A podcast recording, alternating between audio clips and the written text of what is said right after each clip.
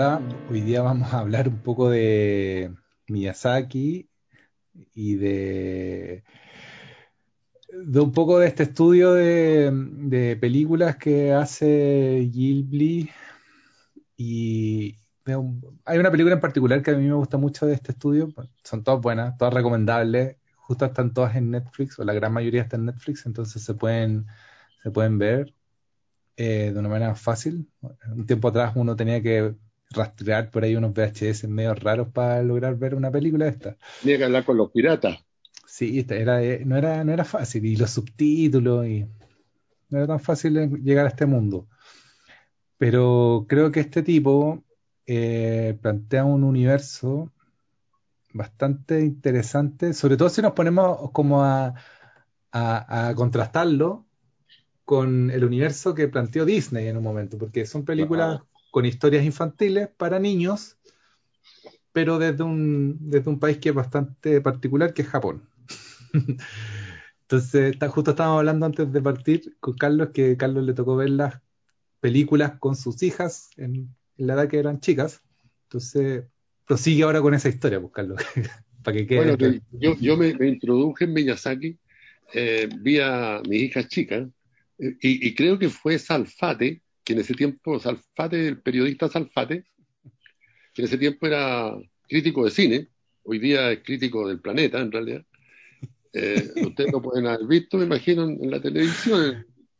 Eh, Para los que no son de Chile, es un personaje que ha, tras- ha transmutado de, de, de- de cinéfilo a conspiranoico arre- acérrimo. Claro, y era, era un crítico de cine bastante bueno. Yo, yo me acuerdo que lo invité a la Escuela de Cine de Chile a dar una conferencia. Puta, que no te la pillen porque si no te la van a, te van a funar con, con haber llevado a Salfate a la escuela. ¿Por qué? No, como ahora es como casi que terraplanista y que no cree. No, pero, pero en ese tiempo era un crítico connotado. Bueno, y llegó con un montón de VHS, ah, que era la manera de andar trayendo películas en ese tiempo, estamos hablando pre-2000, digamos, y eh, llegó con, con una caja, con un bolso, con VHS que iba hablando, iba poniendo. Bueno, y cuando terminó la clase, me empezamos a ver las- a pedir prestadas las, las, las casetas, copiarlas, que era la política del periodo. No había link en ese tiempo. No, Bueno, y de repente yo veo eh, el viaje de Totoro. O sea, no, no, no eh, mi amigo Totoro. mi, mi amigo doctor. ¿Te gusta? Me dijo, sí. Ah, te la, tenés cabros chicos, eso fue lo que ¿Tenés cabros chicos? Sí, toma, te la regalo, después les va a encantar. Y me regaló la, la así era, es Salfate, es un personaje muy, muy querible. Bueno, y eh, va, y llego yo a la casa, y con Totoro, y me siento con mi hija, y dije, voy a pegarme la lata de películas de niños, que es una experiencia que todo papá tiene que ir nomás. Películas malas. Bueno, empezamos a ver Totoro, Oye, y yo me encanté con Totoro. Y, y ahí empecé a investigar quién era Miyazaki, en fin. Bueno, y de ahí vino el viaje de Chihiro y empezamos a ver todo lo que encontramos de Totoro. Y, y me di cuenta que Totoro, digo que, Miyazaki. que todo lo que encontrábamos de Miyazaki, me di cuenta que Miyazaki no era un, un, un, un animador para niños nomás, un director de, que hacía películas para niños, sino que tenía esa particular gracia que no la tiene Disney, ¿ya? Que, que hace películas para niños, pero que tienen una magia y tienen un, una sorpresa, eh, que el niño la recibe bien, que la juega bien, pero que uno como grande también la juega bien, las la puede, No. como diría un comentarista deportivo, las puede cabecear, digamos, y Sí. al lado.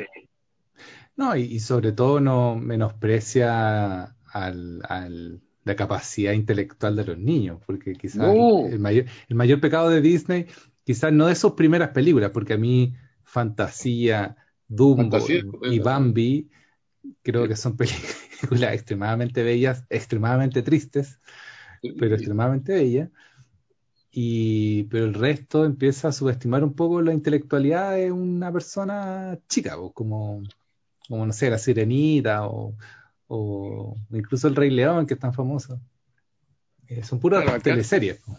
Miyazaki es una película que uno puede ver con los niños y, y pasarlo muy bien y, y- y- mantener una conversación sobre la película. Porque la película, por, por ejemplo, eh, mi amigo Totoro tiene varios enigmas también, eh, tiene varias fantasías que se asumen con toda naturalidad. Entonces, todo eso es muy rico en la conversa con, con, los niños. Bueno, y, también la conversación, supongo yo, no la he visto con niños a mi lado, supongo yo, que, que, para los niños transitar en estas fantasías es mucho menos eh, difícil o, terrorífico que para nosotros, porque exactamente donde se pone Miyazaki es como en ese limbo donde lo fantástico puede ser verdadero. Claro. Y que para nosotros es totalmente no existe, pues, o sea, lo fantástico es lo fantástico y lo verdadero es lo verdadero, pues son dos mundos que no, se, no tienen puertas entre medio. Para los niños, un palo en el, en el piso puede ser una espada, puede ser una pistola, como que todo el mundo es, se puede subvertir y, todo el mundo, todas las cosas no son las cosas, son otras cosas. los, conceptos no existen de manera tan tácita en, un, en un, infante. las cosas son lo que son no pues. Yo, yo, me acuerdo, por ejemplo, para dar un ejemplo de esto que estaba hablando, no estoy seguro si es en mi amigo Totoro o en los viajes de, los viajes de Chihiro, que Creo que los viajes de Shihiro, donde está la mamá enferma, el viaje de Shihiro, ¿no? Claro. Mm, mm, eh, espérate, que igual a mí se me mezclan. Eh, no, sí, sí. Bueno, pero da, igual porque puede ser cualquiera de las dos, pero lo interesante es que los niños llegan con el papá a una casa que arriendan, donde se van a instalar a vivir. Ese es Totoro. Ese es Totoro, entonces. Y en esa casa andan unas pelotitas como de, de ramas, como unas pelotitas de, de, algo como, como ramas, como, como, ramitas, que recorren la casa y se mueven por la casa. Y los niños las ven, pero no salen arrancando, sino que se matan de la risa. Lo encuentran, y le preguntan al papá y el papá le dice, no, esas son las no sé cuánto. Eh, pero no le dice son los fantasmas, sino que hay, hay un mundo, un mundo paralelo que corre ahí y que a nadie le molesta ni a nadie le asusta y que a los niños les encanta además verlo. Y yo, e, eso me, pareció genial. Y nunca se explica además ¿ah? en Totoro. Bueno, pero yo quiero, quiero llevarte a la princesa Mononoke. Sí, claro. Que era la tarea. Eh, no, no, porque la princesa Mononoke sea específicamente mejor que las otras. Yo creo que creo que todas están en un, en un nivel que son súper buenas y, y, son memorables cada una por su particularidad, pero en, preciso en la princesa Mononoke está el tema de la, de la ecología, por así decirlo. Mm. Y en el tema de la ecología hay tanta cosa que darle vuelta, porque, claro, en un principio podemos entendernos o, o o dejarnos guiar por la idea de que el humano produce eh, basura o destruye el entorno y, la Tierra es, es eh, perturbada, por así decirlo, y se, como que se desequilibra la cosa. Eh, pero, pero en Mononoke pareciera que no, es tan clara esa división. No es tan, no hay, no hay, un, por así decirlo, un empresario que destruye versus un ecologista que trata de salvar el entorno. Eh, y eso me parece súper, súper revolucionario en, una, película, sobre todo en una película infantil. Sí, pues, y, los antagonistas, la, la, señora esta que tiene la, una, mujer que, tiene una especie de castillo, una fortaleza, digamos. Ella, se llama Lady Eboshi, los tengo todos anotaditos. La, dama Eboshi, eh, que vendría siendo la mala, la que fabrica armas para y que tiene el interés de talar el bosque para que, para que entre la luz y todo, eh, podría haber sido construida como el personaje malo que finalmente puede morir o puede ser castigado. Y no es así. O sea, ella tiene argumentos poderosos para seguir adelante con su proyecto aun cuando es vencida y para no ser negada. es, un mensaje extraordinario en ese sentido. y ella, ella trae, porque en un momento sí se nos presenta como la mujer que está destruyendo el bosque y toda esta cuestión, pero cuando conocí un poquitito, em, abrí la puerta, te das cuenta que ella trajo a las prostitutas de la aldea y trajo a los leprosos de la aldea y les dio una mejor vida y les permite, más, y más allá de darle una mejor vida, que es como la típica como, como idea del, del buen samaritano, que del, padre hurtado, ¿cachai? Que pesca a los pobres, los lleva a un refugio. No, les da trabajo, les da, una razón de existir. Les da poder también. Les da poder, sobre todo en, una de las escenas que, te, desencanta, como que te canta al final, que, que las prostitutas agarran las armas para defender. las prostitutas se quedan a cargo de la ciudad y hay un momento en que, en que el príncipe, el príncipe que, ¿cómo se llama? eh, Akitaka, que es, que, es la, que es, el, es de alguna manera el héroe, nuestro, aunque nuestro la princesa Mononoke, junto con la princesa Mononoke, eh, el, el, el eh, ¿qué lo quiere decir? Ah, que, que, que, ah, que él, que él no puede creer de que esta mujer haga tanto el bien, y ahí se empieza a confundir él también. Claro, él queda al medio. Queda al medio y se empieza a confundir con la princesa Mononoke, que es la chica, se supone, la película se llama así además, eh, se supone que es la chica buena, que es buena, pero tampoco es tan buena. Ella tiene, tiene un odio ancestral porque mataron a, su familia, eh, vive con los lobos. Espérate, sí, contamos, espérate, que partimos mal. ¿Partamos o no? Es que es re difícil contar la película esta. Eh, sí, pero que no hemos contado de qué trata. La princesa Mononoke, que de hecho, la princesa Mononoke, el personaje se llama San, la niña, se llama San, pero bueno, pareciera que ella se llama Princesa Mononoke porque así se llama la película. Eh, se trata de un chico que vive en una aldea y este chico eh, es, un, es, una de las personas jóvenes que cuida la aldea. Eh, es un tipo súper hábil con las armas, él tiene un arco y flecha, y de repente viene un, un, animal, un monstruo, un demonio, a atacar la aldea, y él por defender a la aldea y, y mata al monstruo, y se da cuenta que el monstruo era un, jabalí gigante que estaba lleno de una cosa negra que era odio. Y esta cosa negra se le lo mancha él también.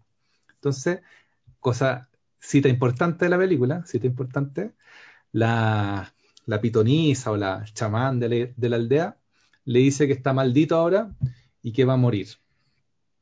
Esa es otra cosa impresionante. ¿eh? está maldito que va a morir que no hay solución para, ese, para, ese, para esa maldición, que lo único que queda es ir a buscar al espíritu del bosque. Y, y, la, y, la, y la señora esta le dice, no puedes alterar tu destino, sin embargo, puedes estar a la altura. No, qué, qué, belleza de frase. Eh, es bonito porque la, la, lo que propone justamente es estar a la altura, que, yo encuentro que eh, es una proposición, porque no le dice tienes que ser valiente, tienes que ser honorable, no, tienes que estar a la altura de tus posibilidades en el fondo. Claro. Ser lo que puedes ser. Eso yo encuentro que es muy consolador también, ¿eh? porque si su papá te dice quiero que sea un gran hombre, pucha, te complica la vida, porque uno puede que no le dé o que no tenga ganas, o que... pero si te dice tienes que estar a la altura, no, muy bonito.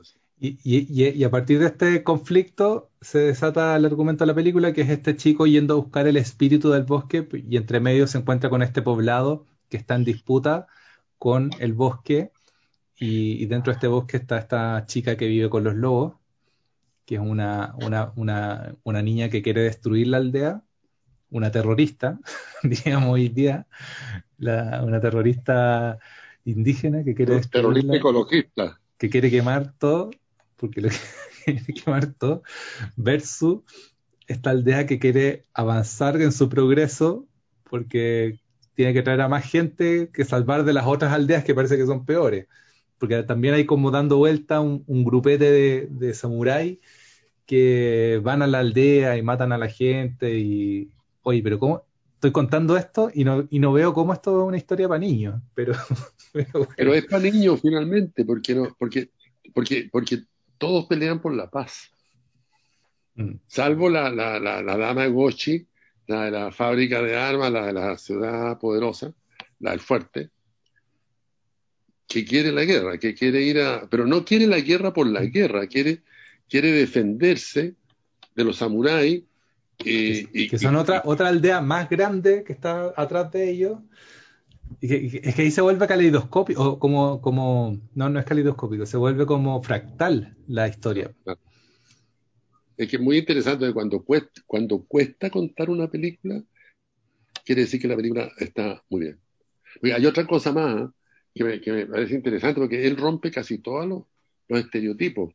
Porque la, la, que yo le digo Princesa Mononoke, que, que es la San, eh, la reina de los lobos, digamos, la, que vive con los lobos, la princesa de los lobos, podríamos decir, eh, uno la ve y ve al, al, al, joven eh, Akitaka, que viene de viaje para poder salvar su enfermedad, y dice, bueno, estos dos serán, obvio que son los dos bonitos, no, son todos reparecidos en realidad, estos dos se van a enamorar y van a ser y no, pues, no, no, no terminan siendo pareja, van a ser amigos. Que, en un Disney convencional, ellos terminarían siendo pareja. Pocas juntas, pues, pocas juntas. Como pocas juntas. Incluso cuando, cuando Akitaka sale del pueblo en su viaje, eh, hay una niña que queda en el pueblo también, que, es su amiga, y que él la deja, y ese, ese hilo queda suelto nomás, sin problema. Quedan muchos hilos sueltos, y esa otra cosa interesante de la película. Y, bueno, hay, otra, hay otra frase, hay otro personaje que es bien influyente, que es como realmente el, único malo, entre comillas, porque tampoco es malo malo, que es como un, un, un vagabundo que al final nos damos cuenta que trabaja para los samuráis del imperio, que es Bo Yiko, Bu Yiko, y, tiene una frase que, es genial también, que dice, mira, todo el mundo quiere todo, así es el mundo. Todo el mundo quiere todo. Porque el, ecologista, igual quiere arrasar con el progreso. No quiere progreso. Quiere... Es que ahí se produce un, un, A mí me sorprendió mucho porque el lado malo, que sería la dama de Gochi, la que, la que tiene el, el fuerte, digamos, donde las prostitutas, que se supone que es la mala. Y, porque el argumento que tiene es limpiar el bosque de árboles. Un bosque que está cuidado por el dios siervo, un dios siervo que, quiere tener. Y, no es castigada en la película. Entonces, genera, genera una duda. ¿Te acuerdas cuando hablábamos del mayo del 68 y de Convendí? En fin, eh, Convendí decía una frase que a mí siempre me pareció, hay que no, no paremos la conversación. O sea, no hay que parar ninguna conversación. Porque esta conversación entre, entre los taladores de bosque y, y los preservadores de bosque tiene que seguirse manteniendo también. Porque, y, también la, idea de que el, que el espíritu mismo, el espíritu del bosque, también es un ser destructor, que, que es lo más interesante quizás de la, de la visión ecologista que plantea la película. El espíritu del bosque es el el, el dador de vida, pero al mismo tiempo el destructor de vida. Y cuando pasa, destruye todo y después todo renace. Entonces, esa dualidad eh, no, puede estar ausente, pareciera. Claro, pues, y por eso eh, la frase que tú citaste recién es tan buena, todos quieren todo. Todos quieren ah, todo. Uno, tendría que decir, todos queremos todo. Todos queremos todo y bueno, eso, eso, eso es para hacer una, un aterrizaje forzoso. Eh, eso es la convención constituyente también. sí. Donde todos queremos todo. O sea, aquí no estamos nosotros, pero digamos, están nuestros representantes, pero nuestros representantes, todos quieren todo también.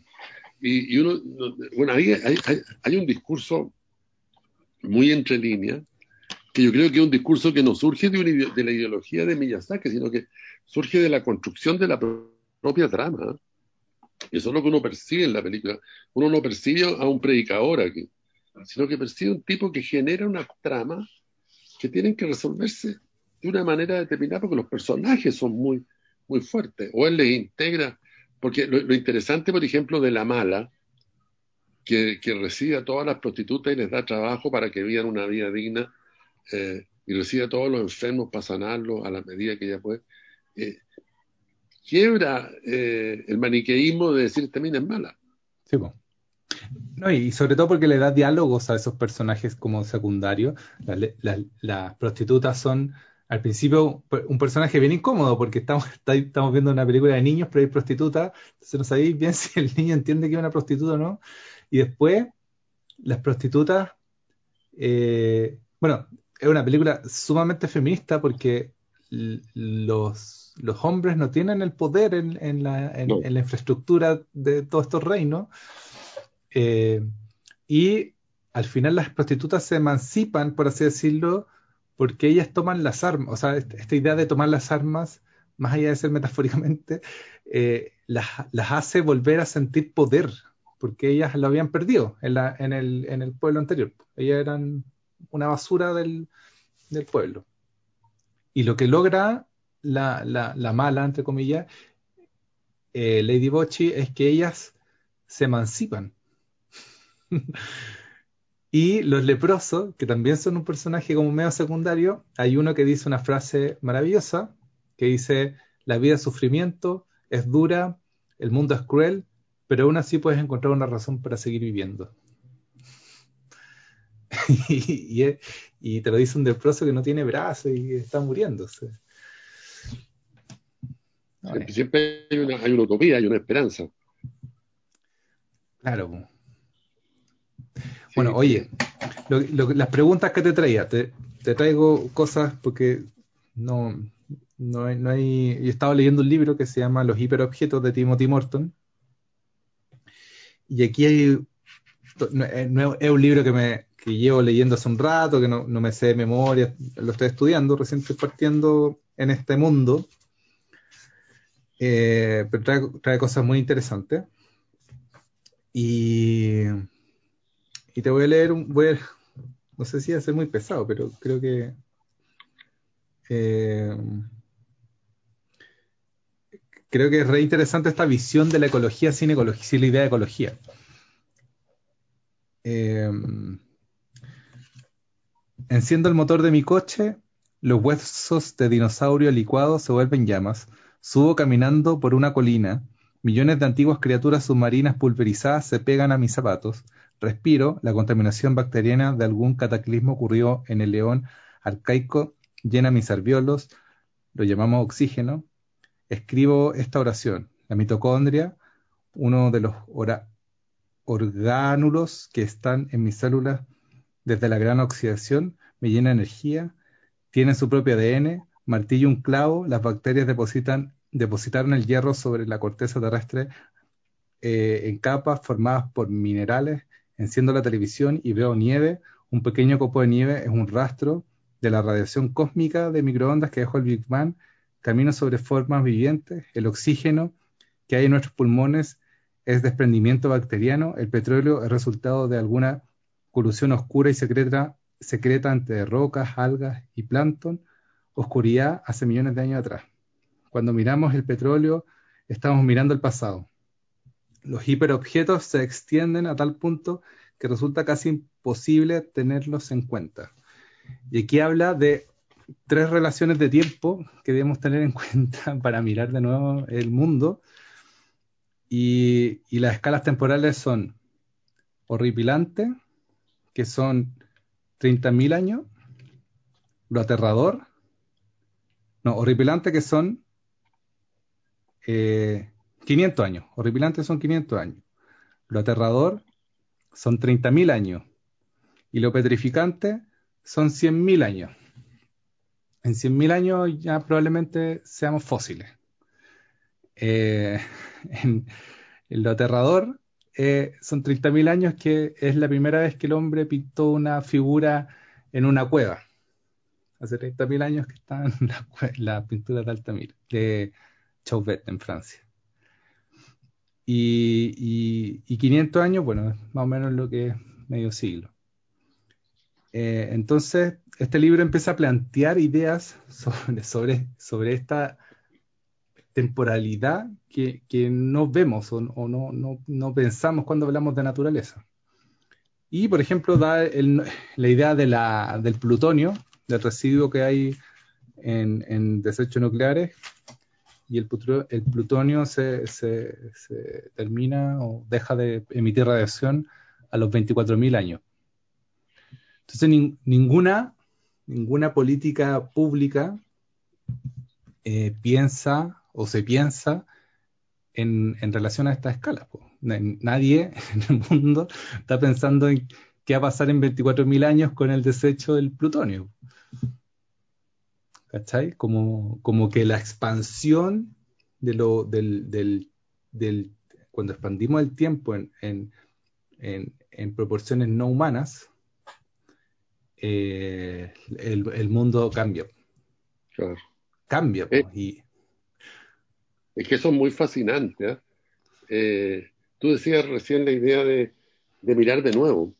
Es decir, mirar de nuevo las cosas es una cuestión clave, yo creo, y el cine nos ayuda mucho a eso, a volver a mirar el mundo. Bueno, Miyazaki nos permite volver a mirar el mundo, esta mujer mala, que resulta que también es buena, eh, y, que no es ni mala ni buena, sino que hace cosas distintas nomás, hace cosas buenas y hace cosas malas.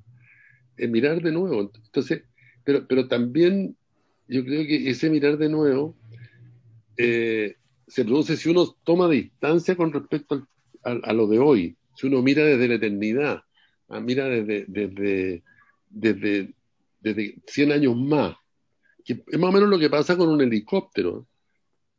Cuando uno se sube a un helicóptero, ponte tú que uno pensemos en la Plaza Italia, la Plaza de Dignidad, que es tan famosa.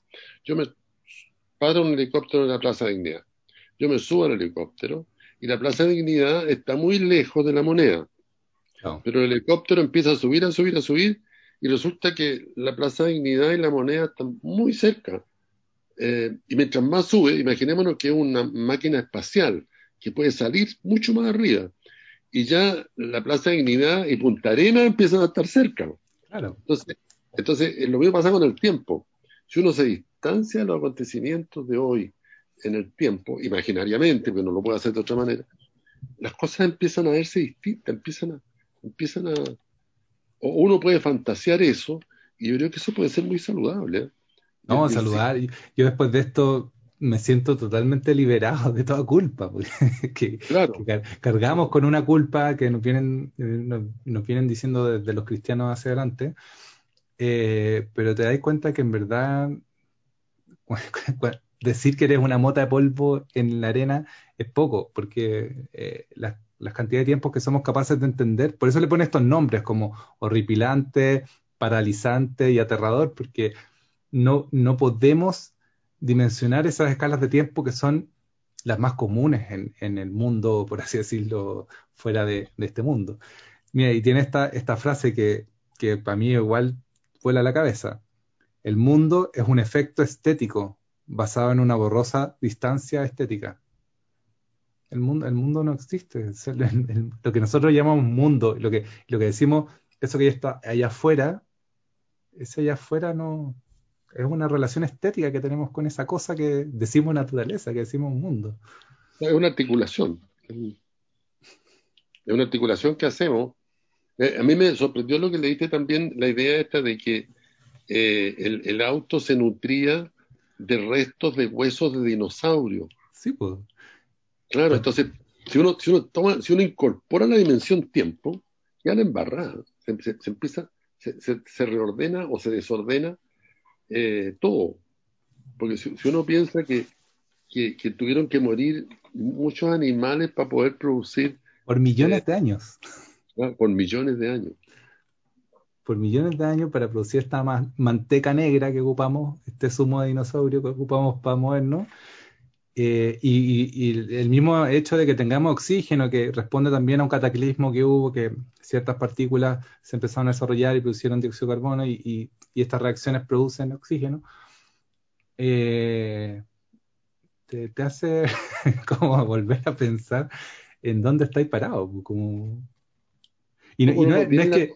Y, no es que decir como, ah, filo, entonces ensucio lo que sea, eh, contamino lo que sea porque da lo mismo. No, es es como volver a entenderse como no yo y el mundo o yo y la naturaleza, eh, sino es, entender como yo en una relación con esto que me rodea y incluso él llega a la, palabra como íntima, generar una, una relación íntima en estas cosas que están acá alrededor, porque esto es lo que me define. El computador que tengo acá al lado, los parlantes, mi mesa, mi silla. Esa es mi relación íntima con el mundo. Y, y, esa, idea como de naturaleza, eso que está allá afuera, no existe.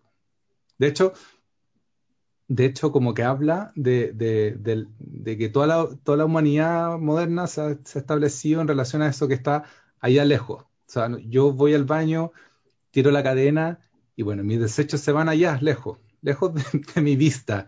Pero ese allá lejos sigue siendo el mundo, sigue siendo ese, eh, y cada vez se va reduciendo más, pues, porque a medida que vamos como ampliando la globalización, ya no hay un lugar en África perdido donde se van a quedar los desechos de, los computadores o, la basura. No, ese país tiene un nombre, ese país tiene una foto, ese país eh, existe. Entonces, ya no hay esa idea de, tirar bajo la alfombra, que era el, ideal con que se trabajaba la energía nuclear, por ejemplo. Que era, obvio, hay energía nuclear súper limpia, hay un par de desechos que nosotros pescamos y los vamos a dejar a, África, que decía lo, así decían los europeos. Ahora África está mucho más cerca, que antes no hay esa allá lejos. No, el, tema de la inestabilidad de las cosas, ¿eh? yo creo que ahí es donde está el punto que, que, que plantea muy bien. O sea, las cosas son y no son al mismo tiempo. Eh, y entonces y uno tiene la tendencia a querer fijarla, a querer detenerla. Y no, todo se está moviendo, todo está haciendo, está, haciendo en el tiempo, digamos, y, en ese ser en el tiempo pueden pasar muchas cosas. Y, uno tiende a, fijar, a decir, no, eh, esa cuestión, pero, pero defínete, pues sí o no. una pregunta que se hace permanentemente en televisión, que yo encuentro uno de los horrores de la televisión, es también el tiempo y le dice, perdón, señor, no sé cuánto, tengo 30 segundos porque se nos acaba el tiempo. Eh, ¿Usted está de acuerdo con eh, no sé qué? ¿Está de acuerdo con las plantas nucleares? está, de acuerdo con las plantas nucleares? Contésteme, por favor, en, dos, palabras. En pena de manzana. Entonces, toda esa estupidez de no ocupar el tiempo, ¿te fijas? Eh, y claro, ese acotamiento en el tiempo te obliga a decir sí o te obliga a decir no. Pero uno puede decir, si no, también, ¿te fijas? O, no sé, pero, pero la, televisión, que es un instrumento feroz de construcción de pensamiento en el mundo contemporáneo, eh, está siempre regida por la falta de tiempo. Siempre usted sabe cómo es la televisión, para que, vamos, o, la otra barbaridad que están, están en lo mejor. Entonces yo te digo, Sebastián, yo quiero hacerte una pregunta, te hago una pregunta súper jodida, pero no me contesté al tiro. vamos a ir a una pausa de nuestros auspiciadores. Entonces, hay ahí una, una, un, un, un empequeñecimiento de los problemas. No, y, y, también, claro, esta, por, eso es bonito pensar esta idea del mundo como algo, como una visión estética que tenemos sobre el mundo y no como el mundo realmente, porque tenemos una visión sobre el mundo que, que existe de una manera súper eh, poco clara, pero tenemos esa idea poco clara como mundo ahí afuera, pero cuando un político, ni, siquiera como, como un diputado, un senador, no, un, presidente, se pone a pensar, tengo que mover estos desechos nucleares que se demoran, y repito la palabra, porque suena fácil decirlo, pero pensar 24.000 años, o sea, no hay ningún objeto a tu alrededor que tenga 24.000 años, hoy día. Y, ese desecho realmente va a desaparecer en 24.000 años, cuando ni siquiera ninguno de tus parientes o cercanos esté, relativamente vivo en alguna línea genética, porque ya no va a existir tu línea genética. Eh, ¿Cómo voy a legislar pensando en este tipo de, espacio-tiempo? Así que lo, que pasa es que legislamos y actuamos y tomamos decisiones en un tiempo corto cuando en realidad vivimos en un tiempo largo. Entonces, eh, eh, el, crédito hipotecario, ponte tú, te, dice, no, no te doy el crédito hipotecario a 40 meses. 40, años. 40, años. 40 años. 40 años, o sea, trae de 25, 30, y ya pagáis la casa cuando ya te estáis empezando a morir, ¿te fijas? Entonces, eh, ahora, eh, nadie tiene noción, o sea, uno no problematiza el tema del tiempo. Bueno, pero es, que, es, que, justo ahí lo del, hipotecario es buen tema, es buen punto, porque eh, esto pasa hace, ¿qué? ¿40 años? ¿50 años? Ya, 100 años, pero antes la gente no, vivía con crédito hipotecario. como, que, pues. como que reducimos toda la humanidad a la visión de humanidad que tenemos hoy día, cuando a, el Egipto como, como civilización ha durado mucho más que nosotros como civilización. Ah, bueno, claro. Y no había crédito hipotecario en Egipto hasta donde yo sé. Ni, ni, banco. No, banco parece que sí, pero crédito hipotecario. O sea, me refiero a que todas las relaciones que tenemos con la naturaleza no son naturales hoy en día. Responden a una idea cultural que tenemos y, podemos cuestionarla. Y, creo que Mononoke se para ahí, pues como, como la película se para ahí y nos dice súper difusamente como no hay un lado, pues, no hay un, no hay un, no hay un personaje que tenga la verdad, porque otro personaje dentro de, la princesa Mononoke que es re interesante es el jabalí jabalí, que son espíritus eh, o dioses, no me acuerdo bien cómo les decían, eh, del bosque, que ahora solo quieren venganza, pero al solo querer venganza se transforman en demonios, porque están llenos de odio. Y, y, el jabalí no le importa que todos sus jabalíes mueran, todo su grupo de todo su reino de jabalí muera, porque ellos quieren vengarse de los humanos. Y de hecho mueren casi todos. Y momento. Hay, un momento, yo, yo, tengo anotado aquí cuando vi la película, los ojos despejados, que no, ya no me acuerdo por qué lo anoté, pero tiene mucho que ver con esto, porque los jabalíes, por ejemplo, no tienen los ojos despejados, o sea, no están viendo bien, y, están, están viendo una parte nomás. el ojo despejado permite ver el conjunto, y permite, creo yo, instalarse en el tiempo también. entonces, ver la extrañeza. Y, ahí aparece un, concepto que, creo yo que, es muy bueno, que es ese concepto de exote, la idea del exote. Explícalo. Es una, mirada muy sana, la exote es, el personaje que, que de tanto mirar el mundo y de tanto viajar, llega un momento que no sabe cuál es su lugar. Y, ese no lugar en que, en que empieza a habitar, eh, que se puede conseguir de miles de maneras, ese, no sabe, ese no lugar donde empieza a habitar, le hace encontrar todo extraño. Y esa extrañeza es la que le permite descubrir cosas eh, en un mundo que en general los no exotes lo han rutinizado, lo, siguen viendo como siempre, siguen viendo el computador como computador, el lápiz como el lápiz, la encina como encina, ¿ah? y no como, no como huesos de dinosaurio pasados por no sé cuántos millones de años, ¿te fijas? Entonces, el exote, la mirada del exote, es la, es la mirada poética del mundo, ¿no? Es la mirada del, tipo que descontroló eh, los parámetros en los que fue educado para ver el mundo y empieza a ver el mundo en el tiempo por ejemplo, y empieza a ver eh, la inestabilidad de las cosas. Como una persona a la que yo odio de repente puede tener un gesto espectacular y yo no debería seguirlo odiando, pero yo niego el gesto espectacular de esa persona, poder seguirlo odiando para no, para no cambiar mi, mi consecuencia, digamos. Esta idea de la consecuencia también, de querer ser consecuente cuando ser consecuente no es ninguna virtud. Cuando, la, naturaleza nunca ha sido consecuente, pues la naturaleza siempre ha sido caos y destrucción. O sea, un poco ese, es el espíritu también que aparece. No, no, es un espíritu sabio que viene a, viene a dar la solución, es un espíritu que, que devora, devora el bosque y después lo vuelve a...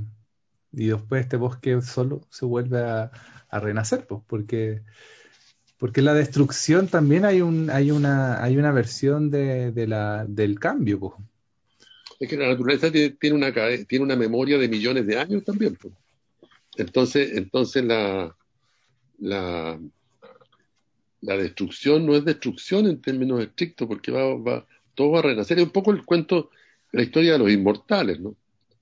Los inmortales no, se complican si se caen en, en, un precipicio, porque es cosa de esperar unos cuantos miles de años, o diez años, o cien años, y se van a mejorar, porque son inmortales. Y la naturaleza es inmortal también. Entonces, eh, hay, hay, hay una, una, frase que también vi en una película, una película bien mala. Eso es una cosa interesante del cine, que de repente uno ve películas malas y se mandan unos diálogos extraordinarios. Eh, esta es una película de guerra eh, donde hay una infante marina mujer que, que, quiere ser infante de marina, marina americano, eh, pero es mujer. Y bueno, tiene todos los problemas que puede tener una mujer para ser marine. Y hay un momento en que le dicen, no hay piedad en la naturaleza. En la naturaleza no hay piedad. Como no hay piedad en el mundo de los inmortales tampoco. ¿Por qué? Porque los inmortales tienen la dimensión tiempo incorporada. Y yo creo que la naturaleza tiene la, tiene la variable tiempo incorporada también. Y, y, a la naturaleza no le importa conservar, es que la idea de la conservación es una, una, idea súper fascista de la ecología que tenemos instalada, que, que es súper fácil caer en eso, porque uno dice, quiero mantener las torres del Paine, qué hermosuras son las torres del Paine, no, no contaminemos las torres del Paine, no, no las destruyamos las torres del Paine. Van a venir a funar después de la torre del Paine. Pero 24, 24 millones de años más adelante, un terremoto va, va sucumbir las Torres del Paine y las Torres del Paine van a ser un cráter quizás porque puede que salga un volcán por ahí o puede que o puede que el mar llegue hasta las Torres del Paine y, sean unas islas. Eh, la naturaleza no le importa las Torres del Paine. Del mismo modo como somos lo que somos hoy día producto probablemente de grandes movimientos geológicos y, grandes eh, no, no, no, no catástrofes sino que desplazamientos de la naturaleza en la cual estamos nosotros metidos, que somos unos seres medio, medio extraños. Claro, pero por eso, la mismo, por eso mismo la idea conservadora de todo, en, en, todo sentido de la palabra conservadora, es bastante antinatural, es bastante, es bastante utópica, de hecho, es más utópica la, la, idea de los conservadores que la idea de los revolucionarios, porque la idea de los conservadores, de hecho, en, en, en la misma en, el mismo momento histórico que estamos hoy en día, los conservadores están tratando de, probablemente de contener a todos los estados, porque todos los estados que más o menos hemos escuchado, hemos, conocemos gente alrededor del mundo, están en una misma fase súper revolucionaria, que es decir, yo, no pertenezco a este estado. O sea, los franceses tienen problemas con su con ciertas identidades nacionales, los españoles tienen problemas con sus identidades nacionales, los ingleses, bueno, ahora los canadienses que parecían estar en la cuna de la, de, la utopía capitalista, eh, los indígenas están dejando la tendalada porque descubrieron este horroroso crimen a los, a los niños de indígenas en Canadá, en la Iglesia Católica, eh, porque el mundo no, no, puede permanecer estático y conservado en, una, en, una, en un punto fijo de la historia. La historia se va a ir moviendo y probablemente de aquí a cuando nos muramos, los estados y, y, los países se van a reconfigurar, pues tal como pasó a principios del siglo XX, que hay varios países que dejaron de existir pues, y otros que se crearon. Tal, como, ha pasado, tal como ha pasado siempre. Y como ha pasado siempre. Pues. Eh, yo, yo sabía esta idea del tiempo, eh, te la escuché no, lo dijo así, pero no sé si te acuerdas, o se acuerdan nuestros auditores a lo mejor del cura Aldunate. Un, sacerdote eh, que en tiempos de dictadura militar creó un movimiento que se llamaba Sebastián Acevedo. Un movimiento súper impresionante, ¿eh? que era, se juntaba gente dirigida por el cura Aldunate en plena dictadura militar, en, en, la época dura de la dictadura militar.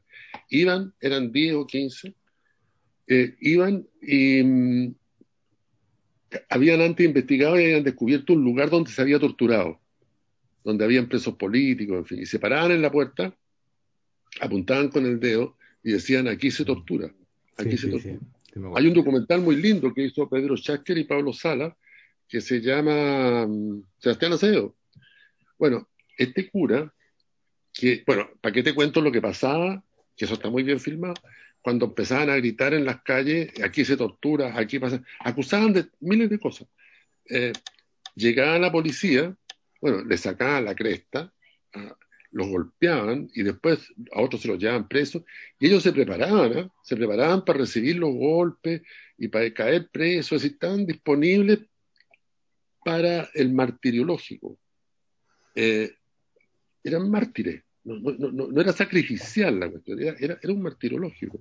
El, el, mártir es el que ve, ¿ah? el que, se somete al sacrificio, el, el, desaparece, pero el mártir es el que ve, justamente por, por ser golpeado, puede ver eh, el, el, horror de la tortura y del golpe.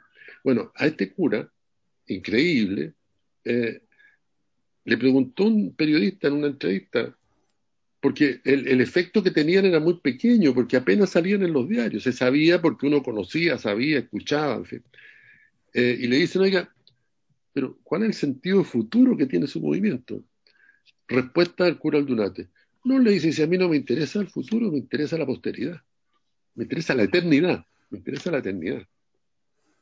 Cállate la vuelta que le da. O sea, cuando, cuando, uno dice, mira, a mí no me interesa el futuro de este podcast, me interesa la eternidad. bueno, el podcast se transforma en otra cosa muy distinta, ¿no? no pero, pero, pero, también es una visión súper eh, humana de, la idea de, posteridad.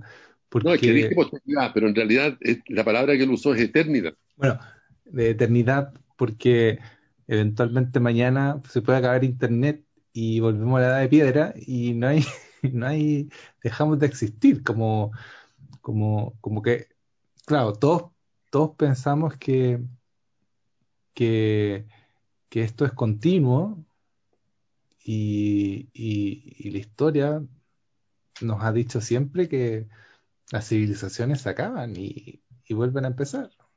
Claro, pero, pero, pero, la, pero la eternidad, pero el tiempo sigue. Claro. El tiempo sigue. Entonces, claro, a lo mejor todo desaparece, todo se olvida, pero eso no deja de ser eternidad también. No deja de ser. No, no, deja de ser. No, pero claro, la, la, visión del cura también creo que va a la eternidad cristiana de que existe un cielo donde a él, a él, él, lo que estaba diciendo también, a mí me interesa irme al cielo, donde sí hay eternidad. Ah, pero, pero lo interesante es este concepto de eternidad, porque el cielo también, todo lo que es eterno, lo que no tiene tiempo, modifica, eh, o que tiene un tiempo infinito, digamos, modifica todo. Que se, se, enfrenta con esta cosa que decía Timothy Morton de la idea estética que tenemos del mundo. Porque cuando ponemos estos números infinitos para nuestra mente, 24.000 años, eh, nuestra visión del mundo se, se, rompe porque yo estoy pensando en qué voy a comprar mañana al supermercado, que quizás a final de año ya no hay pandemia, me voy a ir a, tomar, me voy a, ir a unas vacaciones, ¿dónde me voy a ir?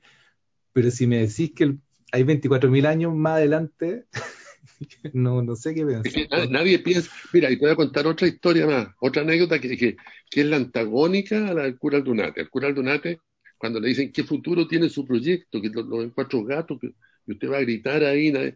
Bueno, a mí no me interesa el futuro, me interesa la eternidad, dice el cura Bueno, yo fui a hablar en representación de, cineastas organizados, en fin, con un secretario general de gobierno de apellido Rebolledo. Eh, creo que el gobierno Lago, a preguntarle si era posible trabajar una ley del cine que ayudara, en fin, la vieja historia de la ley del cine. Pregunta del señor subsecretario, ¿y cuánto se demora? En, no, me dijo interesantísimo, pero ¿cuánto, ¿cuánto se demora en salir una ley? Bueno, yo dije, puede ser un año, una cuestión así. Ah, no, me dijo, yo necesito que hagamos algo que, se, en 15 días ya estemos saliendo en los diarios. o sea, era absoluta eh, antítesis. A él lo que le interesaba era que saliera subsecretario Rebolleo trabajando con los cineastas para sacar una estupenda ley del cine y hacer no sé qué. Y ahí se acabó el problema. él, tenía una noción de tiempo, el tiempo corto, que yo creo que esa noción del tiempo corto es la que complica. Es la, que nos sirve para... O sea, aquí se está demostrando que estamos llegando a una a un proceso democrático que está patinando en sí mismo, porque probablemente, no sé, ahora uno ve las noticias internacionales y Bolsonaro tiene la embarrada en Brasil, entonces probablemente va a salir Lula, y, si sale Lula de nuevo, los de ultraderecha van a crecer y, y vamos, nos vamos a ir en ese ping-pong. Lo mismo pasa con Biden o lo mismo pasa acá con, con que salió Piñera y después probablemente nos vamos a girar hacia la izquierda bruscamente. Y, esto está patinando hace rato. Pero, pero en, ese, en ese ir y venir se han produciendo pequeñas transformaciones. Sí, no, sí. Pero estas pequeñas transformaciones, ¿cómo se, cómo se desencadenan? Porque algo, pero, ¿cuánto rato más nos va a aguantar el sistema si es que ah. nos estamos inundando en China? No sé si viste las imágenes de China inundándose. Si, si el incendio en, Miami quema todas las casas, si viene un terremoto y se cae lo de... Como que estamos en un...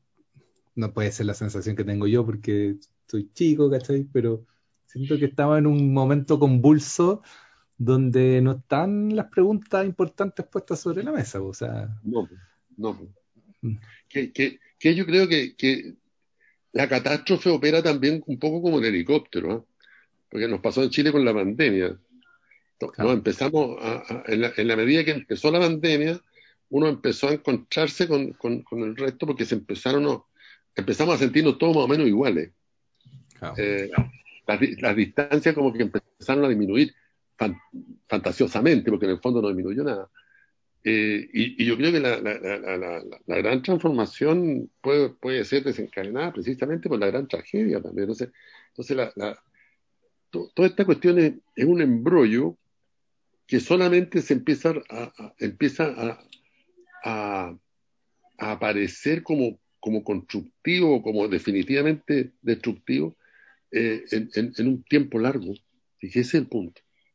Solo, solo en 100 años más podemos tener una noción de si la convención eh, constituyente sirvió, te fijas. ¿eh? Y nosotros queremos saber esto la próxima semana con una encuesta que van a hacer y van a decir, no, la convención no está sirviendo para nada, pues no sé qué. Entonces, ahí hay algo... A Gandhi le preguntaron. Ah, dale, dale. No, no, no, no, dale no, tú. No, que, iba, a contar una historia, un cuento que obviamente no me va a salir tan bueno porque es de Asimov, que recomiendo mucho leer para este tipo de cosas.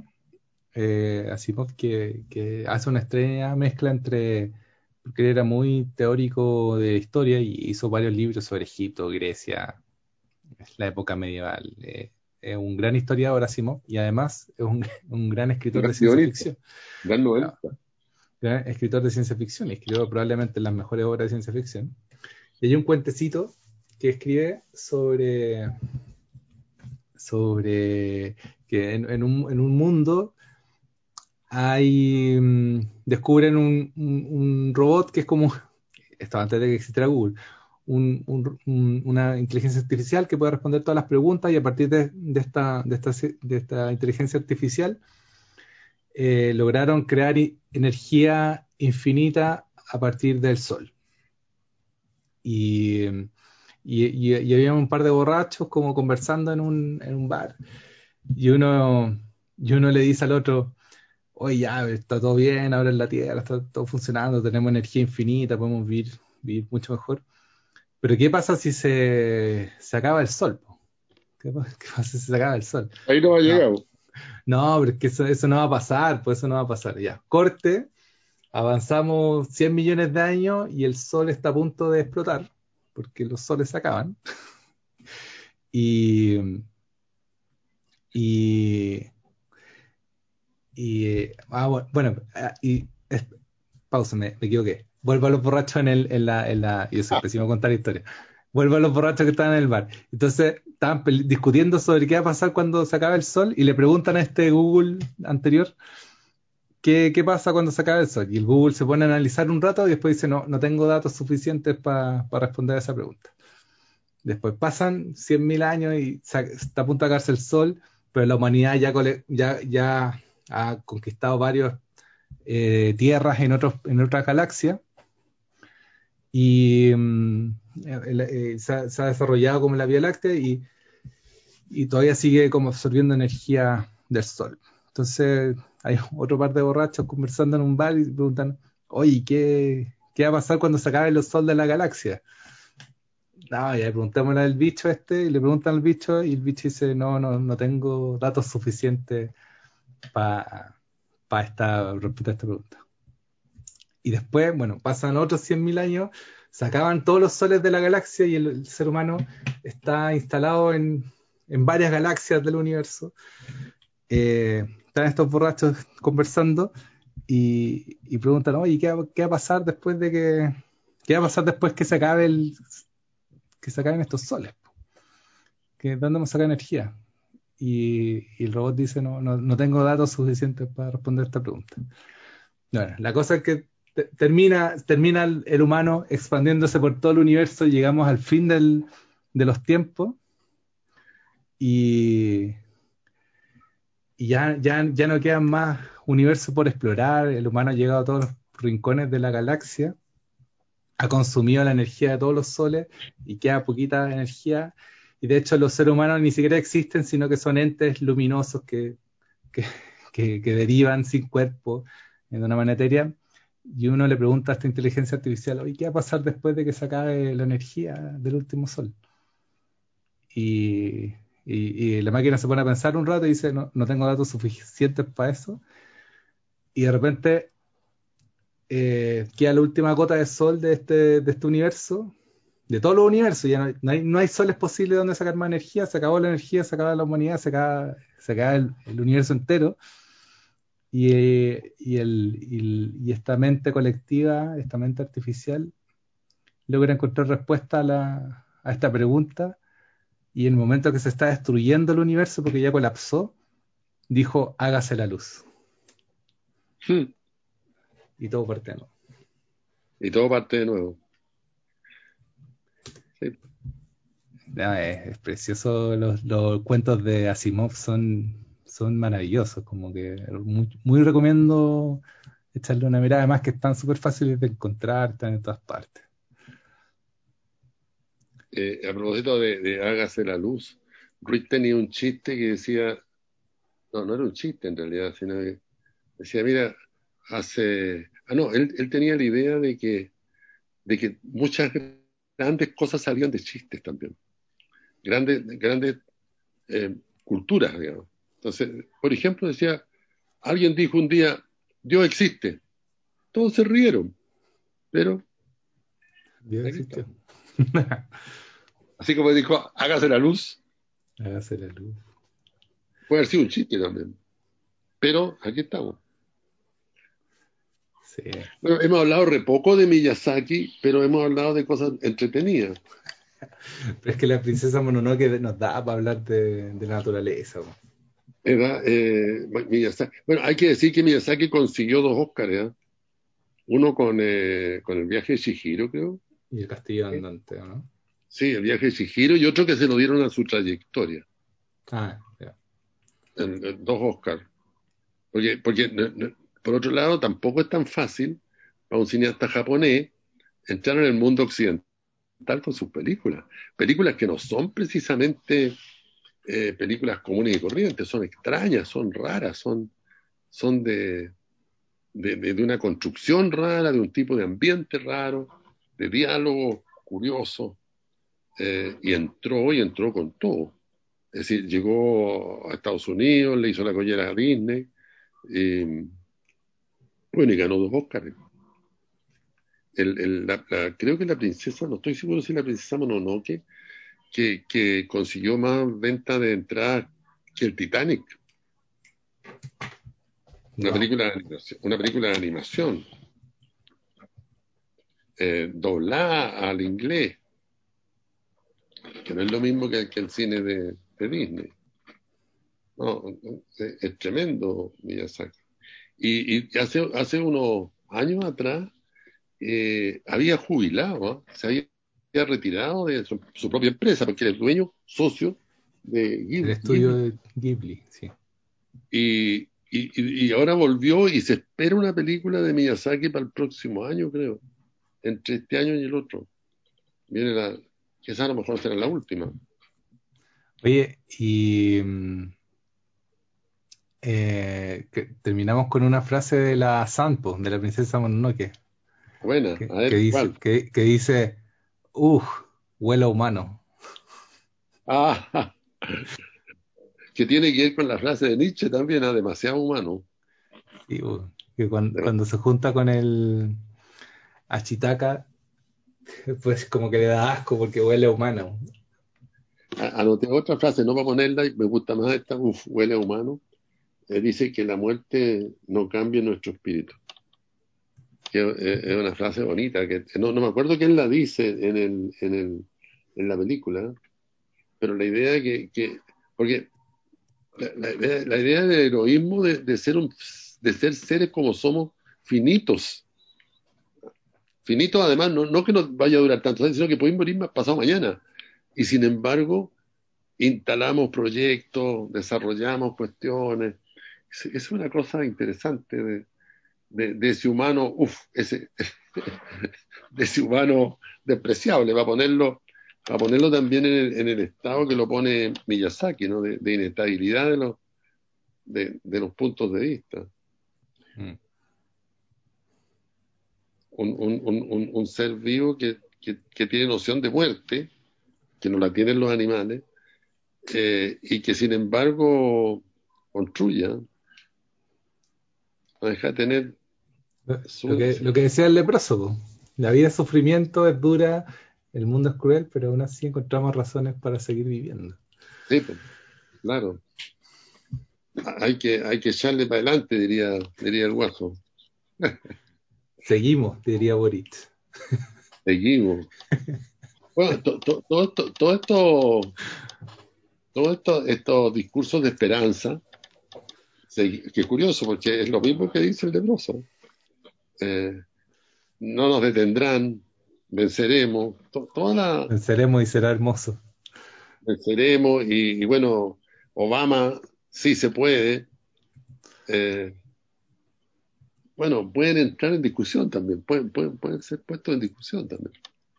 Eh, es el pensamiento hegemónico de la esperanza, que es muy bonito, pero a lo mejor la cosa eh, tiene más complejidades. No, no, no, quiero ponerme pesimista porque no, no lo soy, pero hay demasiado. Pero el, pero el, mundo se va a acabar igual. no quiero ponerme pesimista. Claro.